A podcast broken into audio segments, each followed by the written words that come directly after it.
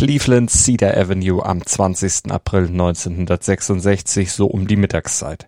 Vor einer Kneipe umringt eine Menschentraube, zwei Männer, die sich eine Prügelei liefern.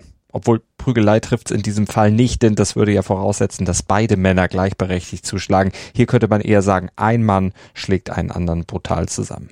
Ein sehr kräftiger Mann in auffälligen Zuhälterklamotten und mit einer Pistole in der Hand kocht vor Wut und tritt schimpfend auf den Kopf seines schmächtigen und bereits am Boden liegenden Opfers ein.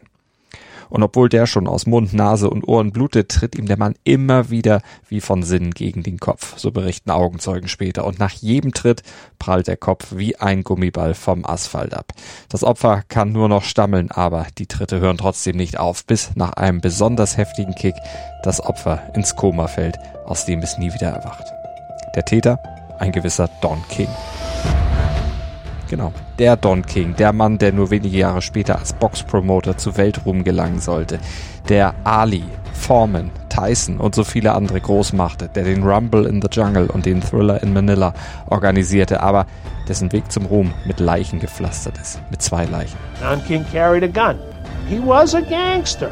King ist eben das Sinnbild des skrupellosen Promoters, für den keiner, der je mit ihm arbeitete, ein gutes Wort übrig hat. The piece of shit Don King, just slimy, reptilian motherfucker. So zahlreich sind seine illegalen oder zumindest moralisch fragwürdigen Aktionen. Aber obwohl die alle verbrieft und belegt sind, kam King am Ende fast immer ungeschoren davon. He is definitely the Teflon Don of sports. Was macht Don King, dass ihm offenbar niemand etwas anhaben kann und Jahrzehnte später sogar die Straße, in der er einst den Mann tötete, fast noch nach ihm benannt worden wäre? Vernimmt sich, was man will, dann wilde Gerüchte entstanden. Was davon stimmt? Tatort Sport. Wenn Sporthelden zu Tätern oder Opfern werden, ermittelt Malte Asmus auf meinsportpodcast.de. Denn manchmal ist Sport tatsächlich Mord. Hallo, mein Name ist Malte Asmus und heute ermittle ich im Fall von Don King, genauer gesagt in einem Fall mit Beteiligung von Don King, denn der war in so viele Fälle verwickelt, dass er ganz alleine wahrscheinlich eine eigene Tatortsportstaffel füllen würde. He also spent four years in prison for manslaughter and had his share of other run-ins with the law. Allerdings kam King bei den meisten seiner Verbrechen immer wieder davon. Fast alle Gerichtsverfahren gegen ihn gingen am Ende auch positiv für ihn aus, weil sie meist außergerichtlich beigelegt werden konnten, er sich mit den Klägern auf viel geringere Summen einigen konnte als die auf die er verklagt wurde, oder aber weil die Urteile viel milder ausfielen, als man das ob der Schwere der ihm zu Last gelegten Dinge eigentlich hätte erwarten können. Warum das so ist, das klären wir hier in diesem Podcast. Aber solche Verbrechen, und da war eben bis zum Mord wirklich alles dabei, die wollen auf den ersten Blick eigentlich so gar nicht zu dem optischen Eindruck passen, den man kriegt, wenn man Don King bei offiziellen Terminen so begegnet. Also ich bin als Sportjournalist dem Boxpromoter selbst bei einigen Boxevents schon über den Weg gelaufen. Das erste Mal 2005 in Hamburg bei einem Schwergewichts-WM-Kampf zwischen Luan Krasniqi und dem King-Klienten Lehman Brewster. Ich wusste damals, dass King Ali, Foreman, Tyson, also die Besten der Besten promoted hatte, hunderte von WM-Kämpfen auch veranstaltet hatte, darunter eben auch so epochemachende wie den Rumble in the Jungle oder den Thriller in Manila, also wirklich legendäre Fights, die Geschichte geschrieben haben und die ja auch wahre Boxhysterie rund um den Globus ausgelöst hatten. Ich wusste also, dass er eine Legende des Sports ist war ja auch der erste erfolgreiche schwarze Boxpromoter der Geschichte. Also der hat wirklich einiges geschafft. Aber dieser Don King da auf der Pressekonferenzbühne, der wirkte auf mich nicht wie ein erfolgreicher Geschäftsmann, aber schon gar nicht wie ein Mann, der einen anderen Mann brutal zusammentritt und tötet.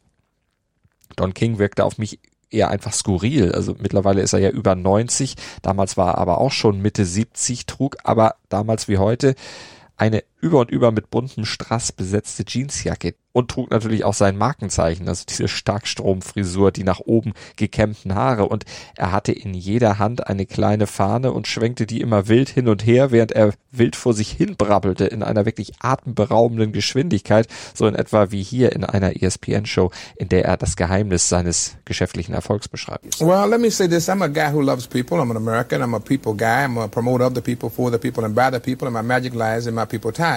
The most significant thing about me, Roy, is that I bring my own appraiser. This is the major difference.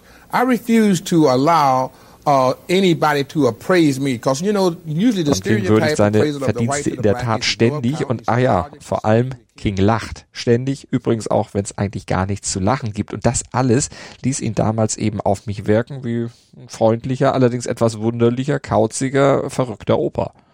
Aber bei Don King darf man sich von diesem Eindruck und von der Optik her nicht täuschen lassen. Das ist nämlich alles Show, erklärt hier Thess Abraham, der frühere HBO-Chef. Der hat mit King einige TV-Verträge ausgehandelt und er charakterisiert King hier in der TV-Biografie Don King Unauthorized. Don's hair, his jewelry, his lingo, his jargon is all an act. It's to confuse, it's to obscure, it's to de-arm people. Um, he is crackling bright. I mean crackling bright. His mind moves very, very quickly. Also alles nur Show, um an sein Ziel zu kommen. King war und ist also kein kauziger Opa und wirklich freundlich eben auch nicht. Er ist Don King, der Inbegriff des skrupellosen Promoters, gehasst selbst von seinen Klienten. Und das waren ja die größten Boxer aller Zeiten, wie hier zum Beispiel Mike Tyson. The other piece of shit, Don King, who's a wretched, just a wretched, slimy, reptilian motherfucker. Right, um, this is supposed to be my, this is supposed to be my brother, my black brother.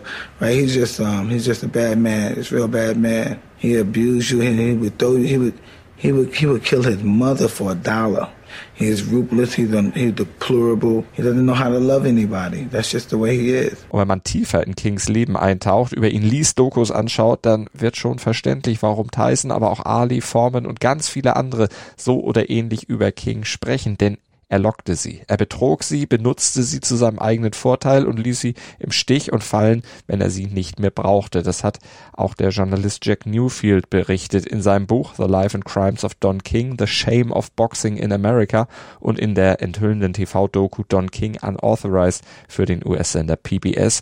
Und Jack Newfield hat über Don King auch mal diesen Satz gesagt. King ist ein Mann wie Las Vegas. Extravagant, 24 Stunden am Tag aktiv, besessen von Geld und mit engem Kontakt zu Glücksspiel und Mafia. Und auch beim Mordfall, den wir heute hier bei Tatort Sport genauer untersuchen, ging es natürlich um Geld. Denn Geld ist das Thema im Leben von Don King, sicher auch deshalb, weil zu Beginn seines Lebens in seiner Kindheit davon einfach viel zu wenig da war. Denn Don King, Jahrgang 1931, das kann uns gleich meine Kollegin Manuel Messukat berichten, der wuchs in sehr bescheidenen Verhältnissen auf, ne? In einem heruntergekommenen Stadtteil von Cleveland als fünftes von sechs Kindern und Sohn eines Stahlarbeiters, der allerdings früh bei einer Explosion im Stahlwerk starb. Ähm, die Entschädigungszahlung ermöglichte der Familie zwar den Umzug in eine bessere Gegend, aber äh, Mutter Hattie King musste schwer schuften, um sich und ihre Kinder bei Wasser zu halten. Ähm, sie versuchte die Familie mit dem Verkauf selbstgebackener Pasteten und gerösteten Erdnüssen zu finanzieren. Und der kleine Donald unterstützte sie dabei. Ähm, dabei kurbelte er mit einer cleveren Idee den Verkauf an. Er legte ähm, ja als besonderen Kaufanreiz den kleinen Snacks nämlich immer kleine Nummernlose bei. Ja, King und das Glücksspiel, das war eine Verbindung, die in der Kindheit schon ihre ersten Anfänge genommen hatte, die da gelegt wurde und die auch lange halten sollte. King wurde ziemlich bald darauf zum Glücksspielzar von Cleveland. Schon als Teenager hatte er sich im illegalen Numbers-Glücksspiel einen Namen gemacht und dafür sogar das College abgebrochen. Das College hatte er nicht nötig. Er verdiente schließlich damals mit Anfang 20 bereits jede Menge Geld, ähm, angeblich rund 15.000 Dollar am Tag weil er clever war, enorm gut rechnen und strategisch denken konnte. Das sagt hier auch der ehemalige HBO-Chef Thess Abraham. His mind moves very, very quickly. I mean, I think in another walk of life, he'd be a, he'd be a grand chess master. He'd be a grand chess master. That's what he would be.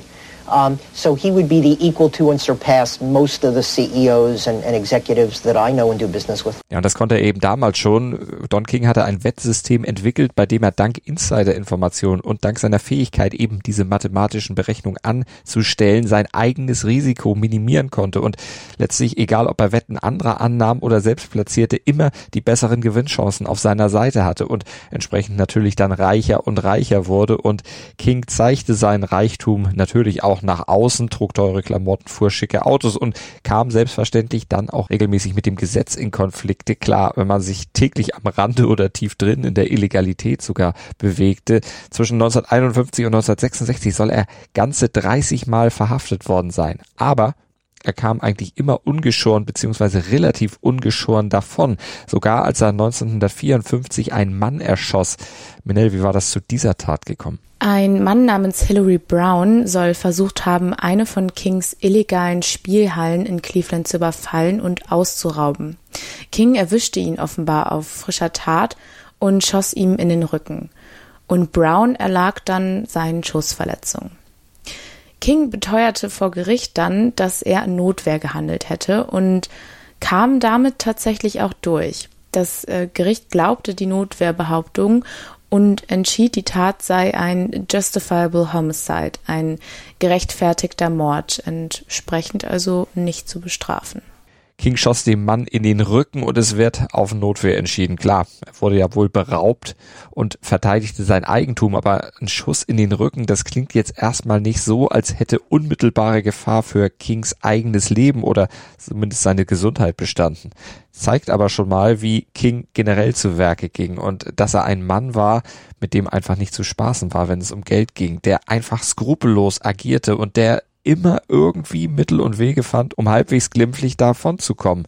Was es 1954 war, das ist nicht wirklich aufgeklärt worden, aber bei Kings zweiter tödlich endender Gewalttat ist das alles sogar sehr, sehr genau dokumentiert. Denn King, der war in Cleveland damals schon eine ganz, ganz große Nummer. Mit dem Boxen hatte er da noch nichts zu tun, aber durch sein eigentlich illegales Glücksspielbusiness war er bereits berühmt und berüchtigt. Menel, was war dann 1966 passiert? 1966 war King um die Mittagszeit in einer Bar im Ghetto von Cleveland ähm, sein Laufbursche Sam Garrett über den Weg gelaufen. Und der schuldete ihm noch 600 Dollar.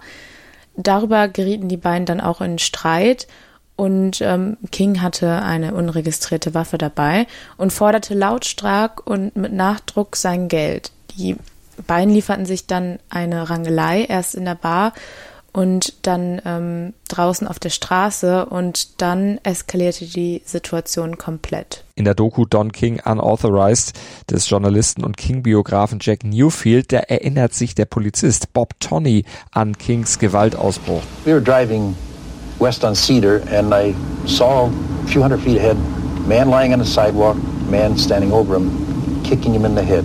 Tony war mit einem Kollegen auf Routinepatrouille im Auto auf der Cedar Avenue unterwegs gewesen. An der lag die Kneipe und die Polizisten waren in Zivil im Auto und da wurden sie dann plötzlich zufällig Augenzeugen der Tat. And I jumped out of the vehicle and the man standing up had a revolver in his hand. So I pulled out my gun. I says, drop the gun. He took the gun, threw it on the back trunk of another vehicle that was parked there. I went over immediately and grabbed that gun, and as I did, this gentleman standing up just went over the man lying down and gave him one vicious kick again right in the head. Dieser letzte Tritt war ja nur einer von vielen gegen den Kopf von Garrett gewesen. Zuvor hatte er ihn auch mit dem Knauf seines Revolvers geschlagen. Und nun lag Garrett schon hilflos am Boden, hatte den Kampf schon komplett aufgegeben und wehrte sich gar nicht mehr gegen die Tritte Kings. Beziehungsweise konnte sich auch gar nicht mehr wehren, denn er blutete aus Mund und Ohren und stammelte auch wohl nur noch Don, du kriegst das Geld, du kriegst das Geld. Das waren seine letzten Worte, und trotzdem hatte King nicht aufgehört. Er trat noch ein letztes Mal zu, völlig unnötig und in blinder Wut, aber dieser Tritt ließ Garrett dann in ein Koma fallen, aus dem er nie wieder erwachte. Er starb fünf Tage später im Krankenhaus. Im Autopsiebericht ist von Schädelbrüchen, Blutgerinnseln und weiteren schweren Gehirnverletzungen infolge der Tritte zu lesen. Tja, und King, der schilderte den Kampf später in einem Interview natürlich ganz anders, berief und beruft sich bis heute auch in diesem Fall immer wieder auf Notwehr. Garrett hätte ihm gedroht, ihn bedroht und ihn angeblich sowieso auch zuerst attackiert. Das erscheint aber auch alles nicht so ganz glaubhaft, denn Garrett war unbewaffnet, anders als King. Äh, der hatte einen Revolver dabei und Garrett war zudem noch deutlich kleiner und viel schmächtiger als King. Etwa 45 Kilo leichter, schätzt man. Das war ein, also ein komplett ungleicher Kampf und ähm, Garrett war auch alles andere als fit. Er war wohl drogensüchtig und litt unter verschiedenen gesundheitlichen Problemen, unter anderem Tuberkulose, und ihm war eine Niere entfernt worden. Also der war King in allen Belangen komplett unterlegen und eigentlich überhaupt kein Gegner. Und so lag er dann auch schließlich äh, ja ziemlich schnell am Boden, komplett hilflos. Dann hören wir doch mal, was King selbst dazu sagt. I had a fist fight in the ghetto, you know, where others have many, many fights in the ghetto and nothing happens. I had a fight and the guy died. King erklärt hier also bei David Letterman, dass alles sei eine eskalierte Ghetto-Prügelei gewesen und der tödliche Ausgang letztlich ein Unglück, ein Unfall. Andere kämen mit so etwas glimpflicher davon, er leider nicht. Und in einem Interview mit einem britischen Journalisten in der TV-Doku Unauthorized geht King dann noch etwas genauer auf die Tat ein und präzisiert seine Unfalltheorie. Well, we was fighting one another and we was kicking one another and his head hit the concrete and it was it must have been a pretty bad blow which I have suffered deep contrition for since it happened. But nevertheless, I was instrumental in the fatality of a fellow human being whom happened to be one of my personal friends. Weil Garretts Kopf bei dem Handgemenge auf den Boden geknallt war, ja. Und so wurde er, also King, plötzlich in den Todesfall eines, wie er sagt, persönlichen Freundes verwickelt. So nennt er Garrett hier. Und er wittert eine Verschwörung gegen sich. Er ging sogar so weit, sich in diesem Fall als Opfer zu sehen. Man sei ihm wegen seines Glücksspiels auf den Fersen gewesen, habe ihm aber nichts anhängen können und habe ihn dann einfach wegen des Todes von Garrett verurteilt. Man habe einfach einen Vorwand gesucht, ihn hinter Gitter zu stecken und in diesem Unfall dann den Vorwand gefunden.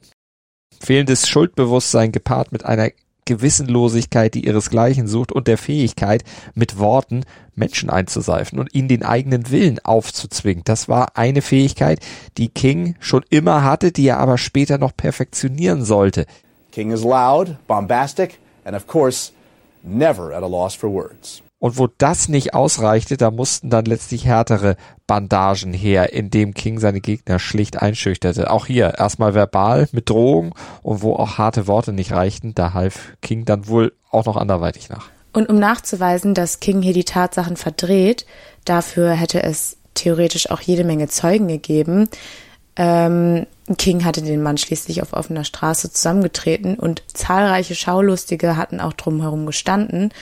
Ähm, das Problem war nur, im Gericht tauchte keiner der vielen Zeugen auf, beziehungsweise änderte einfach die frühere Aussage. Denn King hatte sie alle entweder mit Drohungen eingeschüchtert und zur Flucht aus der Stadt getrieben oder aber mit Geld geschmiert. Aus den Polizeiakten geht hervor, dass er 30.000 Dollar ausgegeben hatte, um Zeugen zu kaufen und damit den Prozess gegen ihn zu beeinflussen. Und damit soll er sich ja sogar öffentlich gebrüstet haben, angeblich sogar eine Wette platziert haben, dass er aus diesem Prozess ungeschoren rauskommen würde.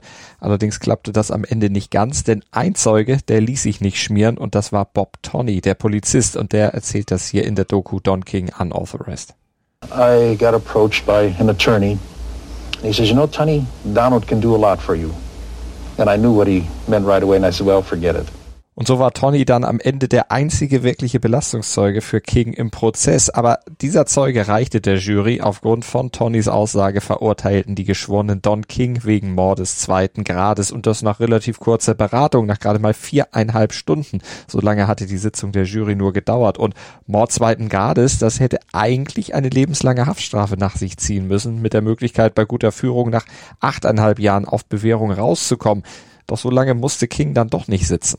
King und sein Anwalt trafen sich kurz nach der Urteilsverkündung nochmal mit dem Richter an einem Samstagmorgen alleine, ohne einen Vertreter der Anklage dazu zu holen.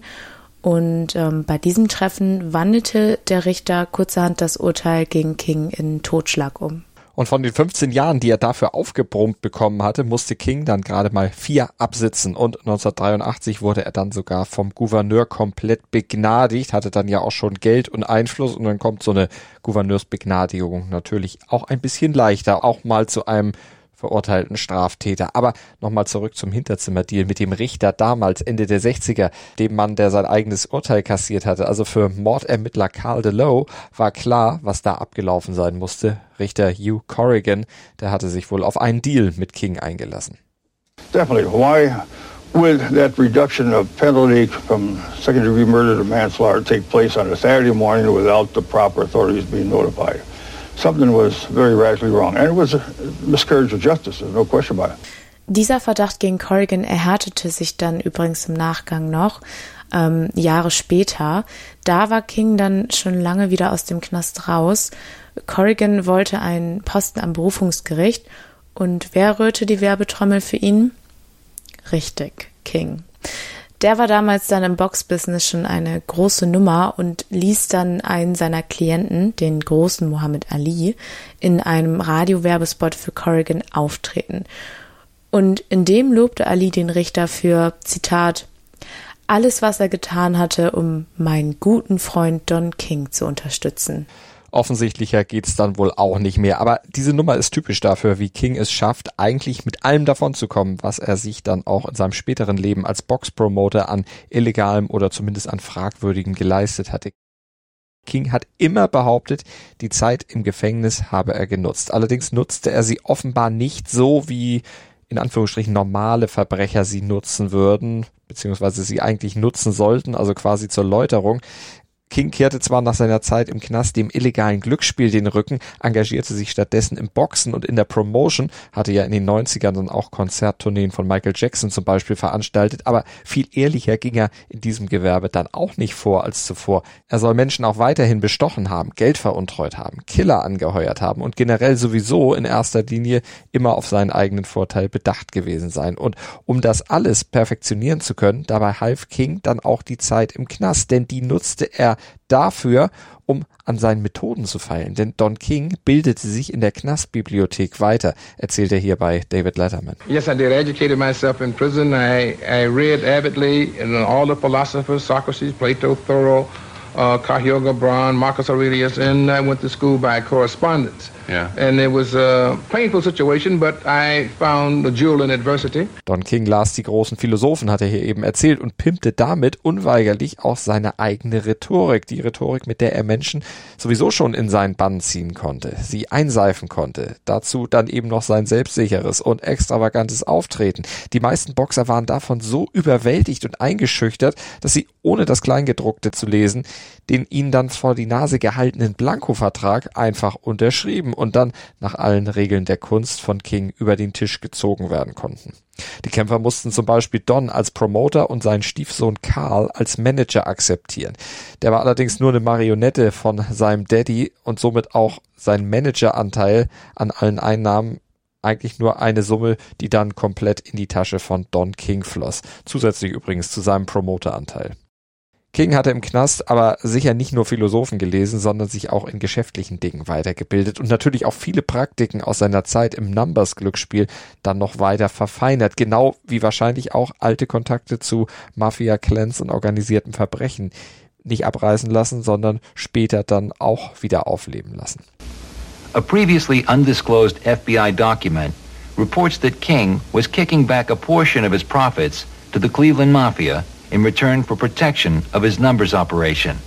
Kings Promoter-Karriere, die begann übrigens mit einer Charity-Veranstaltung für ein Clevelander Krankenhaus im Jahr 1972. Für diese Veranstaltung hatte er Muhammad Ali begeistern können. Den heuerte er als Zugpferd an und die Ticketverkäufe spülten dann 85.000 Dollar in, ja, vor allem Kings Tasche. Das Krankenhaus bekam am Ende von den 85.000 Dollar gerade mal 1.500 Dollar über. Der Rest wäre für Promotion draufgegangen soll King dann erklärt haben.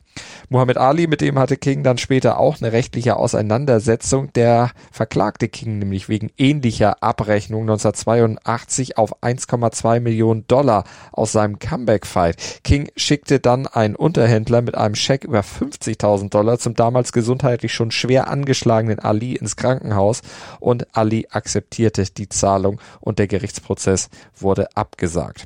Ebenso ein Verfahren, das Mike Tyson Jahre später gegen King wegen Betrugs eingeleitet hat. Der wollte eigentlich 100 Millionen von King, ließ sich dann aber mit einer außergerichtlichen Zahlung von 14 Millionen abspeisen. Und so lief es eigentlich immer. Und das hatte natürlich einen triftigen Grund dann auch, dass die Boxer sich auf diese Deals einließen, denn Don King saß am längeren Hebel. Er hatte den Boxsport quasi sich untertan gemacht, quasi ein Monopol darauf, große Kämpfe zu veranstalten. Und wer nicht mit Don King zusammenarbeitete, fand eben im Weltmeisterschaftskampfzirkus nicht statt. Und das konnte sich natürlich kein Boxer wirklich leisten. Also Don King saß am längeren Hebel und dazu kam noch etwas. He is smarter than everybody else. Das sagt hier Jack Newfield bei ESPN und dazu schlauer zu sein als die anderen gehörte bei King eben auch, dass er später nicht mehr selbst alles ausführen musste, sondern sich erlauben konnte, andere für die Drecksarbeit anzuheuern. Don didn't get convicted because Don didn't personally do that stuff. He always instructed somebody else to do it. Und so kam er dann eben auch davon, wenn diese Fälle untersucht werden. Die Strafen, zum Beispiel für Steuervergehen oder andere Delikte, kassierten dann seine Untergebenen, seine Handlanger. King selbst kam unbehelligt aus den meisten Geschichten raus.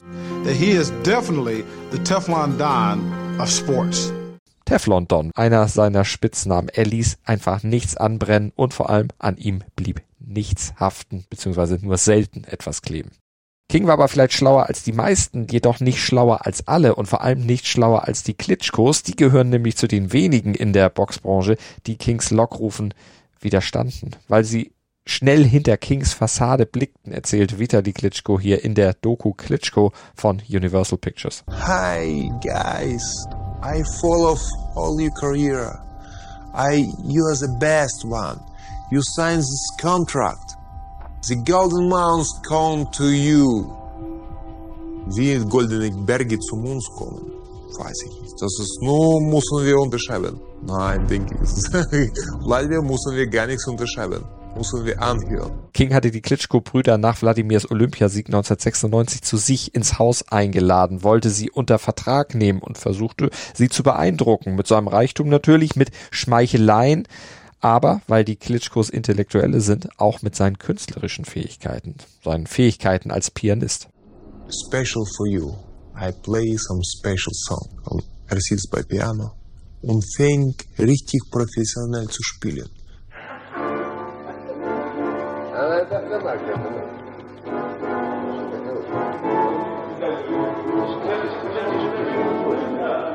Wir waren voll begeistert. Er war richtig Künstler. Als komme ich zum Seite, das war eine Fechte, das ist die Klavier spielt selbst und denke ich mal, ich sehe, diese eine Pedale geht allein. Mehr Schein als Sein. Er konnte eben vielen was vormachen und King kontrollierte damit die Boxwelt über Jahrzehnte. Und damit wiederum waren die meisten Kämpfer auf ihn angewiesen. Er hatte quasi ein Monopol in der Boxwelt und deshalb umgarnten ihn auch die TV-Sender, ihn und seine Klienten denn nur er konnte den Sendern natürlich die lukrativen Fights liefern. Und die Talkshows freuten sich, mit Don King einen Quotengaranten einladen zu können. Und auch Politiker ließen sich mit einem reichen, erfolgreichen Geschäftsmann natürlich gerne blicken, egal ob George Bush Senior oder Junior, die Obamas und auch Donald Trump. Also auf ein spezielles politisches Lager ließ sich King nie wirklich festlegen. Er unterstützte eben den, der ihm am meisten nützte. Und das waren eben mal Demokraten oder mal Republikaner. Und das genau wie die Tatsache, dass ein verurteilter Straftäter eine Lizenz als Boxpromoter bekommt, gibt es wohl nur in Amerika, sagt King zumindest selbst hier bei David Letterman. Is it possible for a, a man convicted of a felony to get a license to promote boxing exhibitions? Uh, yes, it is, only in America. You know, I think America is just a great country, and I'm just delighted to be an American. I love my country, David. You understand that? Yes, sir. You? And I think I've done quite well. I'm a true attestation to the American dream. Only in America, einer seiner Trademark-Sprüche. Und im Land der begrenzten Unmöglichkeiten ist einfach vieles möglich. Sogar, dass die Straße in Cleveland, in der King damals Sam Garrett umgebracht hatte, 50 Jahre später fast seinen Namen bekommen hätte. Das konnte am Ende im City Council von Cleveland noch kurz vor knapp abgewendet werden, aber es passt in die Lebensgeschichte von Don King. Und die kann, so wie sie sich zugetragen hat, wohl wirklich nur an einem Ort auf der Welt passieren. Only in America. Dir hat dieser Podcast gefallen? Dann klicke jetzt auf Abonnieren und empfehle ihn weiter. Bleib immer auf dem Laufenden und folge uns bei Twitter, Instagram und Facebook. Mehr Podcasts aus der weiten Welt des Sports findest du auf meinsportpodcast.de.